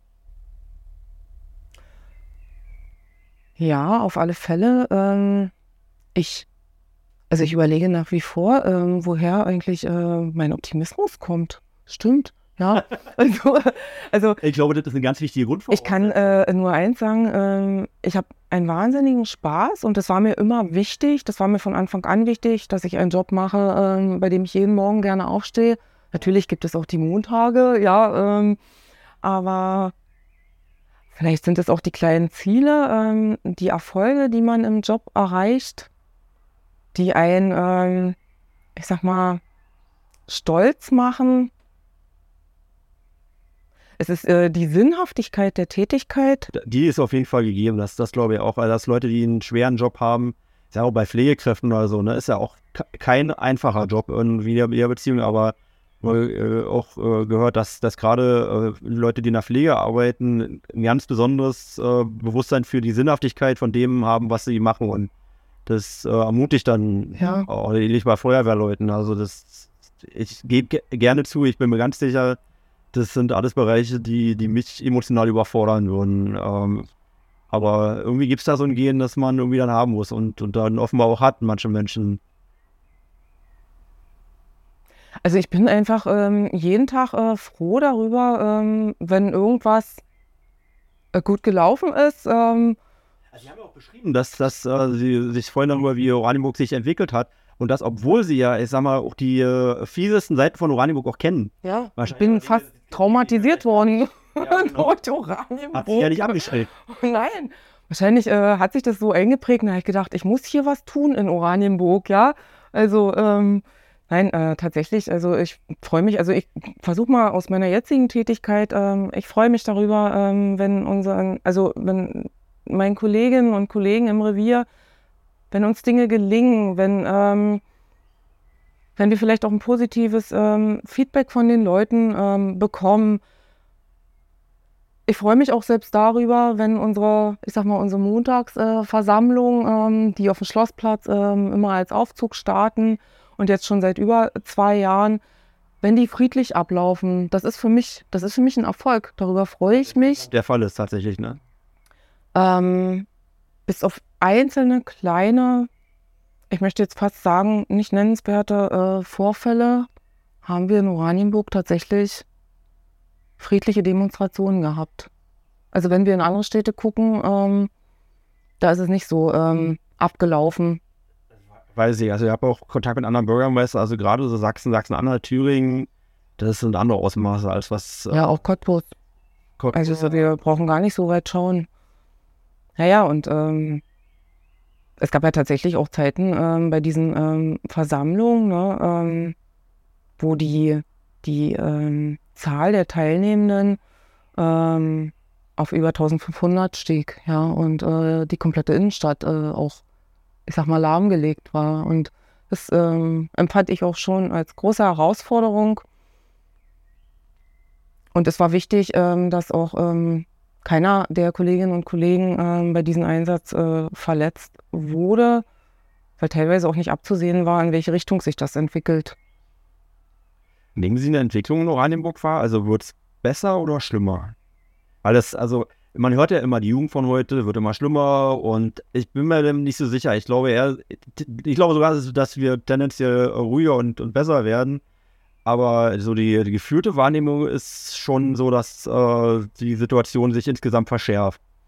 Also, ja, empfinden Sie das? Ich nicht, e-, ehrlich nicht, aber ich höre es immer wieder. Ja. Also wenn ich mit Lehrern spreche, dann sagen die Eltern werden immer, immer äh, schwieriger und die Schüler werden immer schwieriger oder ähm, also das vermag ich tatsächlich nicht zu beurteilen. Ähm, ich nehme das so wahr. Also ich habe natürlich auch vorher Zahlen recherchiert ähm, und ähm, die äh, äh Straftaten, äh, also es ist rückläufig. Für Oranienburg und Ortsteile haben wir rückläufige Straftaten in ähm, obwohl wir wachsen. Fast allen äh, Bereichen. Natürlich gab es durch die Corona-Pandemie eine Verschiebung. Ähm, es hat sich vieles äh, auf ähm, Betrugsdelikte im Internet ähm, verlagert. Aber dass jetzt äh, Jugendliche schlimmer werden, kann ich so nicht sagen. Ich bin auch übrigens kein Freund davon, ähm, die sogenannte Generation Z zu verteufeln und zu dämonisieren. Ähm, immer wenn ich dann höre, ähm, das scheint irgendwie so ein Thema zu sein, da kann jetzt jeder was dazu sagen. Ähm, das ist jetzt alles wissenschaftlich untersucht worden. Die Generation Z hat die Eigenschaften und die sind ganz schlimm, ähm, die sind unbrauchbar ich sage immer, die Generation Z, ähm, die hat so viele gute Leute hervorgebracht. Schauen wir doch mal auf unsere Gymnasien, ja. Da sind tolle Leute und eine ganze Generation zu verteufeln. Und wenn wir ehrlich sind, ähm, können wir ja mal die Generation vor uns fragen, äh, was die über uns gesagt haben. Und äh, die Generation wieder und wieder. Und so hat jede Generation, äh, ich sag mal, ihre Zeit. Und ähm, ich glaube nicht, dass man da alle ähm, ja, in einen Topf werfen sollte. Und ähm, Exorzismus ähm, betreiben sollte. Und, also für Oranienburg, ähm, wir haben ja äh, tatsächlich zwei neue Kollegen jetzt im äh, Innenstadtbereich, äh, den äh, Chris Ron Lehmann, den hatten wir auch schon vorgestellt, und die Kerstin Zander, die jetzt den André Badosch ablöst. Äh, das war, der war ja sehr lange im, im, in Neustadt. Äh, Stadtbild schon gehört. Genau, ja. Der ist jetzt im wohlverdienten Ruhestand. Äh, die Kerstin Zander werden wir am Freitag vorstellen. Schön. Und ähm, die hat ein äh, tatsächlich äh, auch riesengroßes Portfolio mit der Innenstadt. Ja, ähm, ich sag nur, ähm, also wir haben dort, die, die hat sechs Schulen zu betreuen. Ähm, den Bahnhof haben wir dort. Äh, dann ähm, ist es äh, dicht angrenzend an den äh, Bereich von dem anderen neuen Kollegen. Zu dem Bollwerk gehört Skaterpark und. Ähm, Wäre meine nächste Frage gewesen. Ne? Ähm, haben wir sowas wie Brennpunkte? Und wenn ja, wo sind die? Ähm, wir haben ich möchte nicht von, also Brennpunkte klingt so ähm, kriminell, klingt so ein bisschen wie äh, Kriminalitätsschwerpunkte. Äh, natürlich halten sich die Jugendlichen, das wissen wir auch, gerne am Skaterpark auf, ähm, gerne auf dem Gelände der Havelschule auf. Äh, die sind auch gerne am Bollwerk, ähm, die äh, sind gerne äh, wahrscheinlich auch an der Pferdeinsel, äh, in diesem ganzen Bereich. Ähm, ich sag mal so, uns gefällt es ja auch am Wasser. Ne? Also ich fühle mich da auch sehr wohl und ähm, die müssen sich auch irgendwo treffen. Ähm, ich weiß die Wahrnehmung, äh, ja, also kann ich alles genauso unterschreiben, weil wir bekommen es ja auch mit ähm, durch Ordnungsamt und auch durch Müll übrigens. Und ähm, am meisten hören wir aber immer an den Stellen, wo noch ähm, Konflikte mit anderen sind. Also äh, Bollwerk ist ganz vorne ähm, und der ähm, Strand auf der äh, vom Lenitzsee an der, an der Oranienburger Seite. Das sind so die beiden Dinge, wo man am meisten immer hört. Aber es gibt aber noch andere Orte, ähm, wo, wo ich weiß, dass da viel los ist, aber da ist halt nicht viel Anwohnerschaft oder Hotel oder was auch immer. Da ist halt, sind die Konflikte nicht so, so deutlich. Ja, also ich mag äh, jetzt, ich vermag jetzt nicht schön zu reden, aber in der Tat, äh, manchmal äh, denke ich tatsächlich, also die Menschen, die werden älter und dann scheinen die irgendwie vergessen zu haben, dass sie auch mal jung waren. Ähm, ich kann sie beruhigen bei den, ähm, ich sag mal, bei diesen Hotspots, ja. Ähm, wir sind äh, mit dem Ordnungsamt äh, gut im Gespräch. Äh, wir haben uns da verknüpft und ich bin da guter Dinge. Im letzten Jahr hatten wir auch schon äh, eine gemeinsame Streife mit dem Ordnungsamt, mit den Außendienstmitarbeitern. Da gab es jetzt ähm, auch ähm, personelle Veränderungen und ähm, wir haben Termine geplant. Ich habe mich da mit Herrn Gutjahr abgestimmt. Das sind der Ordnungsamtsleiter? Genau. Und ich kann Ihnen versprechen, meine Kollegen, äh, die sind da sehr engagiert. Äh, wir sind letztens, ähm, da hatten wir die Einweihung ah nein, da war irgendwas in der jüdischen Gemeinde. Ähm, was war das für ein Fest? In dem neuen Objekt schon? 75 Jahre Israel. Ja, genau. War quasi das erste Mal, dass äh, eine Veranstaltung in dem neuen Haus der jüdischen Gemeinde. Genau. Ähm, Natürlich auch sehr sensibler Ort und ja, ja, der äh, gehört auch zu ihrem Bereich äh, von der neuen Kollegin und äh, mit Frau Miropolskaya sind wir auch, ähm, auch in, äh, sind wir auch eng verknüpft. Und ich hatte mir an dem Tag, ähm, obwohl ich ähm, eingeladen worden bin, dort ähm, mit daran teilzunehmen, habe ich gesagt, ich werde jetzt mal Reife fahren. Und äh, mit dem Kollegen, ich möchte mir jetzt mal äh, seinen Bereich, der soll mir mal seinen Bereich zeigen. Und ich wusste tatsächlich gar nicht, dass man von der Havelschule mit dem Streifenwagen sind wir bis zum ähm, Landkreis nach vorne gefahren. Also wir, wir, konnten einmal durchfahren.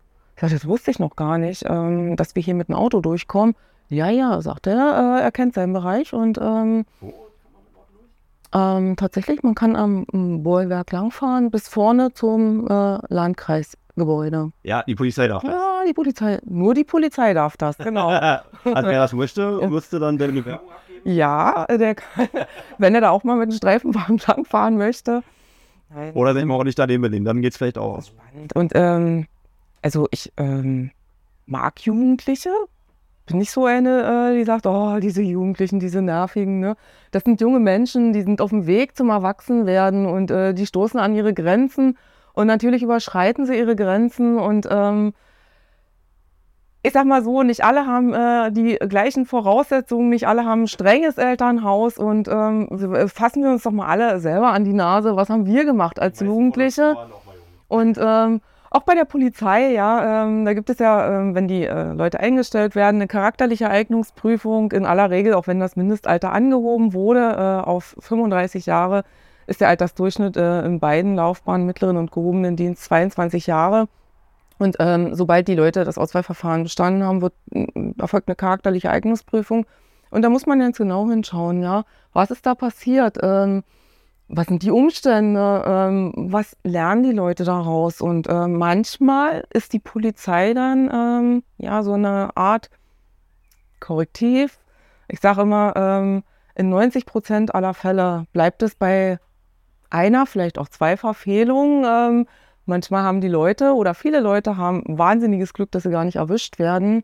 Aber in aller Regel ähm, sind tatsächlich dann nur 10 Prozent ähm, derer, die vielleicht unser polizeiliches Gegenüber irgendwann äh, dauerhaft werden.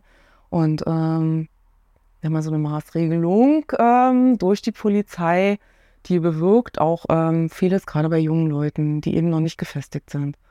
Aber ich gebe auch zu, ähm, wir haben natürlich auch schon unsere Pappenheimer, ne, äh, die kennt man dann schon. Und äh, manche werden ähm, auch geregelt dann erwachsen äh, und dann wächst die nächste Generation nach und dann haben wir wieder mit denen zu tun. Das ist die Jugend, ja. Ich versuche, ich überlege, ob ich jetzt mal ehrlich sein soll. Ja, na klar. Ich war ja auch mal jung gewesen und ähm, also. Packen Sie die Straftaten auf den Tisch. Also, wenn da was gewesen ist, dann hat mir damals nicht gewusst und äh, dürfte alles auch verjährt sein.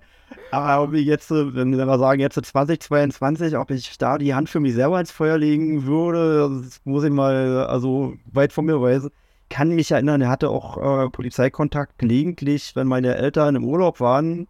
Ähm, haben im Doppelhaus gewohnt. Ähm, denn Papa, der wohnt immer noch da. Und ähm, wenn meine Eltern im Urlaub waren, dann wurde natürlich dann auch eingeladen. Und ähm, die Party war traditionell dann vorbei, wenn das erste Mal die Leuchte durchs Kellerfenster. Von der Polizei. Und meist äh, von, von der Leitung. Ja, also, wäre jetzt mal nett, wenn wir dann ein bisschen ruhiger machen würden. Und äh, wir waren, dann natürlich auch uns ordentlich dann ähm, ja, das ausklingen lassen. Aber äh, möglicherweise war ich damals noch nicht ganz so solide, wie ich es heute natürlich bin. Und äh, insofern bin ich da auch sehr milde, was die Jugend von heute angeht. Also aus den meisten wird ja dann doch noch was einigermaßen ordentliches, wenn es auch nur Politik ist. Und äh, mit vielen jungen Leuten kann man auch einfach reden. Ja, ne? Reden ist total wichtig, ne?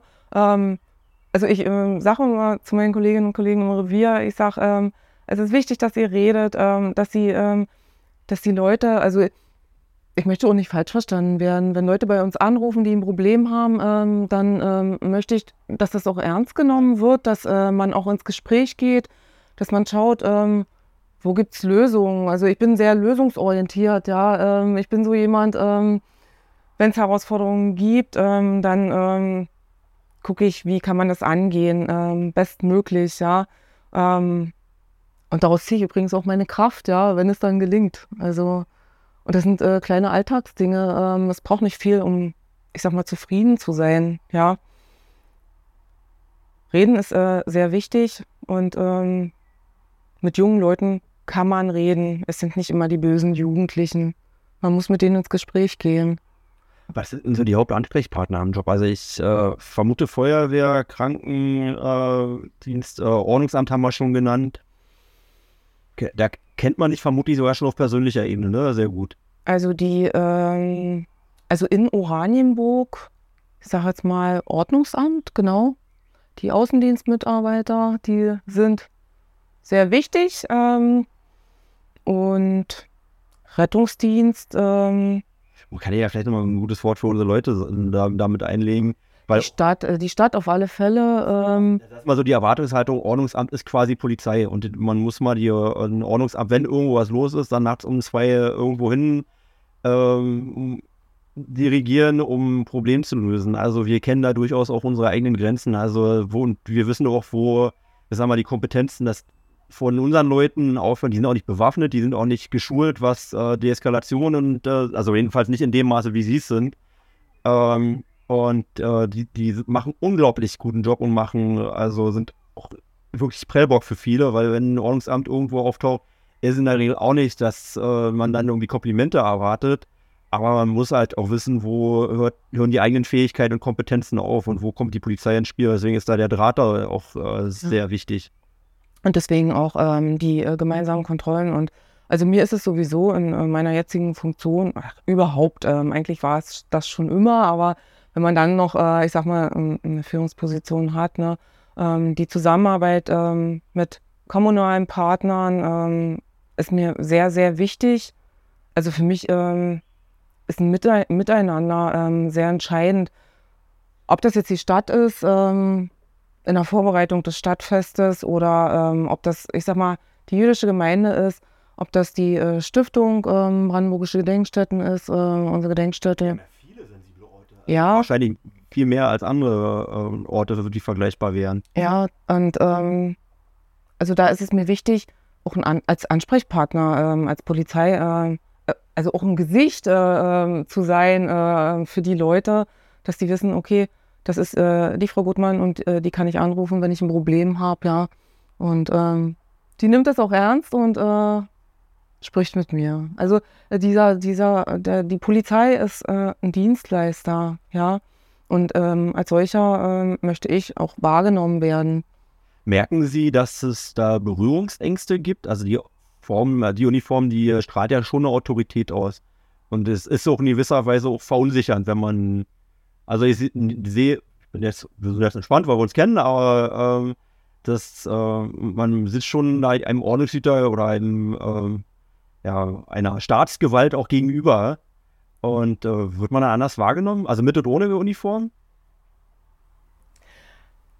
Oder sind die Leute zutraulich und das spielt gar keine Rolle? ich weiß, wir haben gar nicht gezählt. Also das sechste, siebte Mal wird schon sein jetzt. Ne? Ah, aber wir haben uns arrangiert mit dem Ton. Ja. Ähm, also ich muss mal ehrlich sagen, ähm, wenn ich keine Uniform anhabe, werde ich manchmal gar nicht erkannt. Das glaube ich. Also die, die mich mit Uniform äh, kennen, die erkennen mich nicht ohne Uniform. Außer ähm, mittlerweile, äh, wen habe ich letztens getroffen? Äh, äh von der Zeitung. Äh, äh, Herrn Zwar habe ich getroffen, der hatte ein Gesicht zu mir. und, und ähm, ja, Frau Fechner glaube ich auch. Aber ich glaube schon, dass es Berührungsängste gibt. Gibt mir uns auch. Das, äh, bei Kaufland habe ich äh, mit einem Mitarbeiter bei uns vom Stadthof getroffen, den ich wirklich regelmäßig sehe. Ich dachte, ich weiß, ich kenne dich, aber ich kann dich nicht zuordnen. Einfach weil er ohne Uniform äh, dann ganz normal einkaufen war. Also ja, so eine Situation äh, hat wohl jeder, ne, dass er überlegt, woher kenne ich den? hoffentlich spricht er mich jetzt nicht. hoffentlich können wir persönlich bleiben. Ja, ja, vielleicht äh, im Gespräch. Aber ähm, ja, die, ähm, das hängt vielleicht auch mit den äh, Erfahrungen zusammen, die man mit der Polizei gesammelt hat. Ja, wenn es schlechte Erfahrungen waren.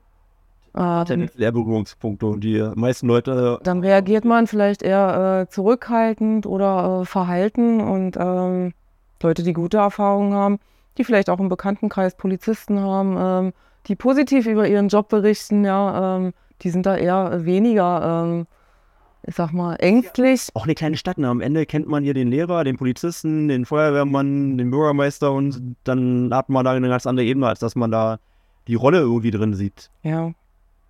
Aber mir geht es auch so, ähm, wenn ich in eine Verkehrskontrolle komme, ähm, wird ein schlechtes Gewissen. Ach, echt? Ja.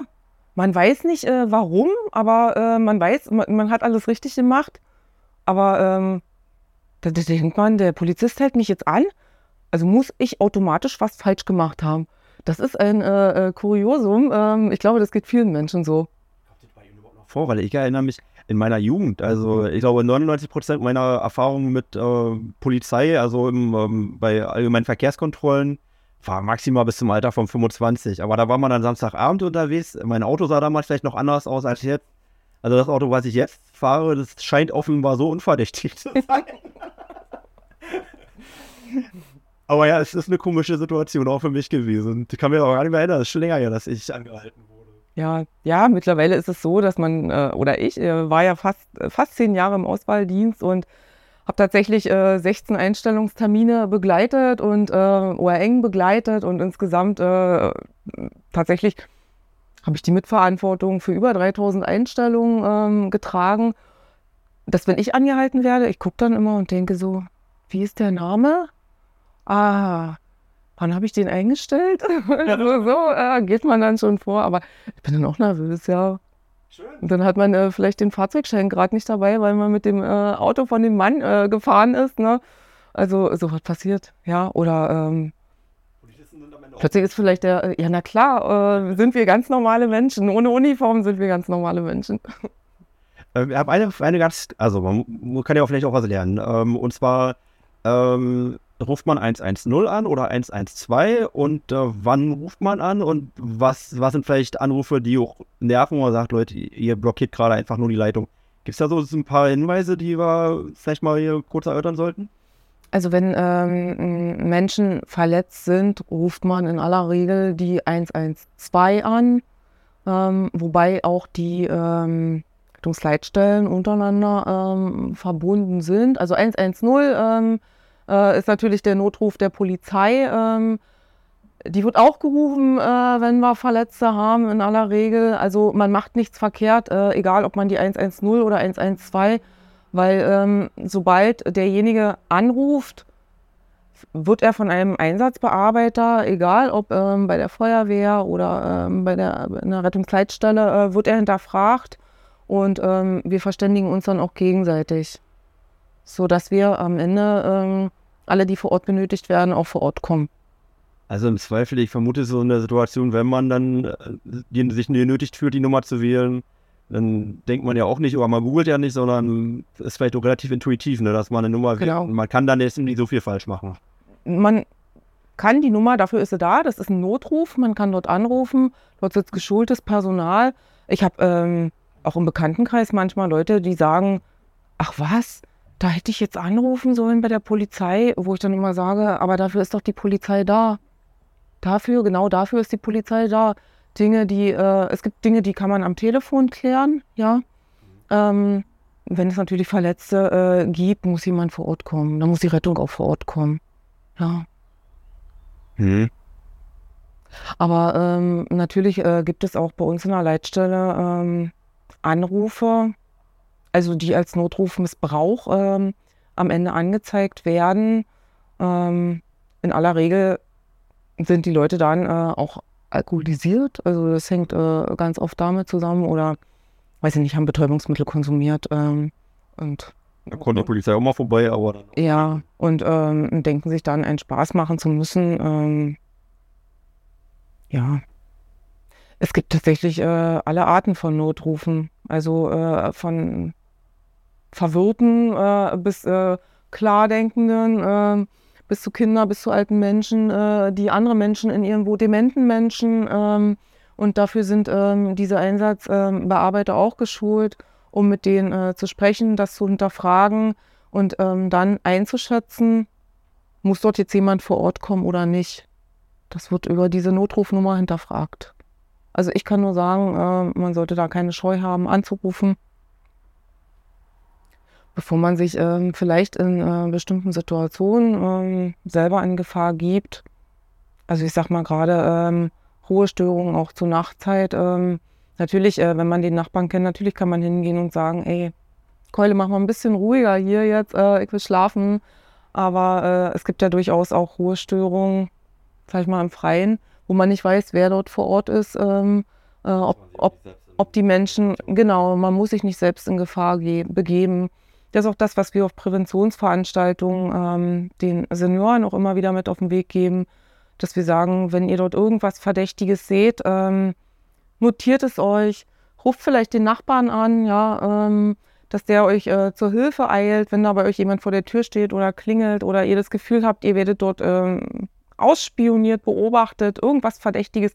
Ich sage immer zu den äh, Leuten, hört einfach auf euer Bauchgefühl. Wenn euer Bauchgefühl sagt, ähm, da stimmt irgendwas nicht, ja, dann ähm, hole ich mir Hilfe, spreche jemand an, gehe auf die Menschen zu und ähm, begebe mich nicht unbedingt äh, selber in Gefahr. Also keiner muss einen Held spielen.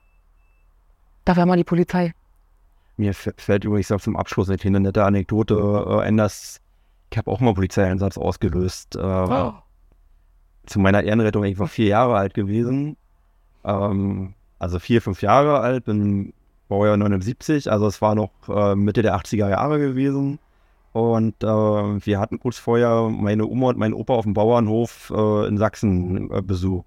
Wir sind mit dem Zug hingefahren und ähm, dann war das bei uns so, ich habe in der Walter-Bote-Straße gewohnt, damals hieß sie noch Ernst-Themann-Straße und in der Mitte war ein großer Sandkasten gewesen. Meine Mama, die konnte immer von oben, wenn sie gekocht hat, wenn sie gewirtschaftet hat, aus dem Fenster gucken, hat mich gesehen, war alles in Ordnung.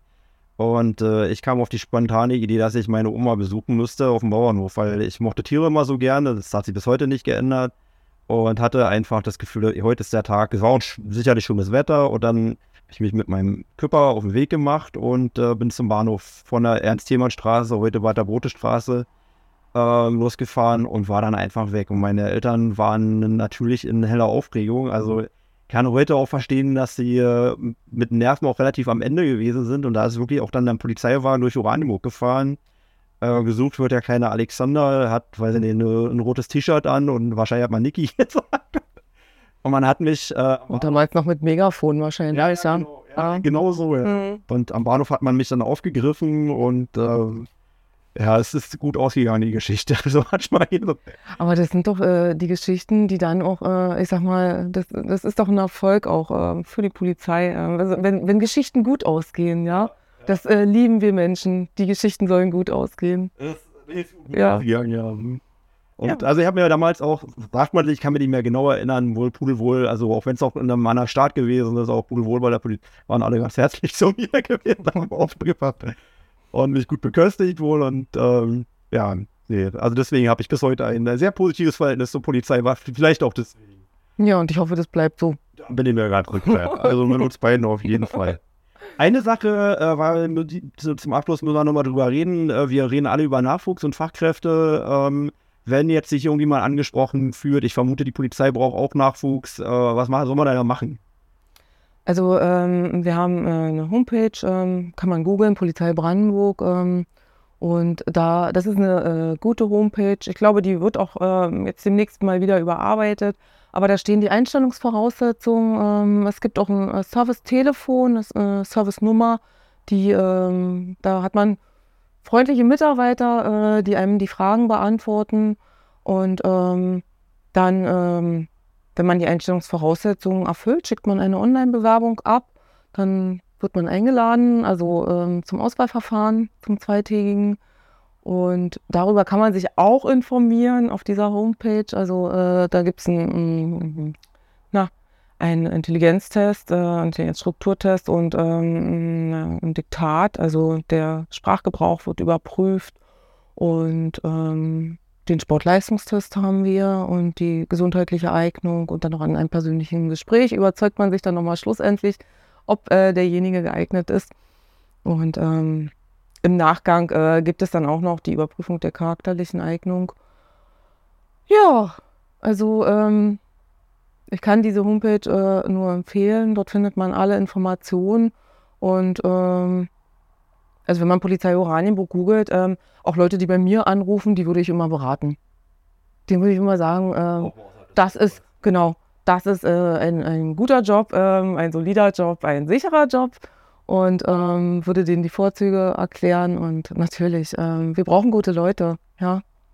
So wie wahrscheinlich in allen Branchen. Es ist überall. Einmal müssen wir auf den Knopf drücken. Dann kann ich die Gelegenheit nutzen, noch zwei, drei Hinweise zu geben. Und zwar muss die Gelegenheit nutzen, um auf die äh, Folgen von mir mit Rainer Grieger, das ist die Folge 2, ähm, aufmerksam zu machen. Das war der damalige Präsident der Polizeihochschule. Schöne Grüße an Frau Professor Wagner, die inzwischen die Rolle hat. Äh, dann kann ich noch die Folge 6 empfehlen. Das war Sven Martin, der damalige Stadtbrandmeister. Also das ist dann die Sicht der Feuerwehr. Und Folge 27, auf die muss ich heute auch noch besonders hinweisen, das ist Heino Borchardt, der Sprengmeister vom Kampfmittelbeseitigungsdienst. Und dann zum Abschluss möchte ich auch nochmal äh, Sie bitten und einfach herzliche Grüße äh, direkt ausrichten und dann ich auch bitten, das mitzunehmen an alle Kollegen. Und ich kann nur sagen, ich bin so dankbar für unsere Zusammenarbeit, auch für unsere unkomplizierte Zusammenarbeit. Und alles Gute und das war auch weiter eine schöne, friedliche Stadt bleiben. Danke? Frau äh, Gutmann. ja, ich danke Ihnen auch und ähm, ich wünsche mir das auch und jetzt können wir ins Wasser springen. okay. Dankeschön. Tschüss. Tschüss.